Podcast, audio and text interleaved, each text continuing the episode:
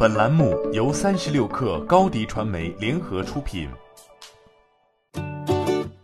本文来自三十六氪作者牛耕。三月三号，中国家电及消费电子博览会宣布延期到明年。这是亚洲最大和全球三大顶级的家电与消费电子展之一，去年就吸引了三十五万观众和九百多家展商。按照预计，今年展会本会达到更大规模，开放十三个展馆，十五万平米展区，参展品牌约一千家。但疫情发生后，AWE 组委会做出了艰难的决定，将今年三月的展会延期到明年合并举办。二月十二号，海信视像就举行线上发布会，发布了一款能上微博、能视频通话的社交电视——海信 S7 云享版。二月十八号，创维在线上发布了。H90 电视主打智慧屏，有视频通话、自拍美颜、投屏、教育和游戏等功能。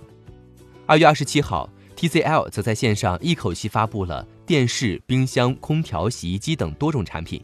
惠而浦副总裁郭俏告诉三十六氪，疫情确实使原计划的线下品牌营销活动都有暂停或延迟，但管理层已经完成战略调整，将上半年的营销资源重点向线上渠道倾斜。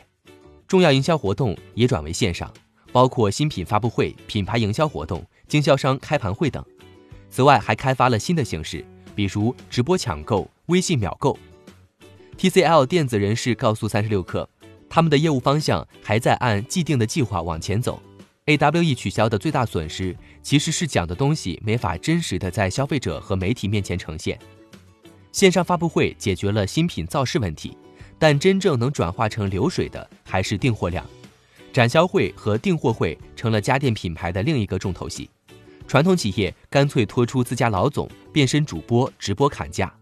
而就各品牌宣布的数据看，这些线上卖货确实能力挽狂澜。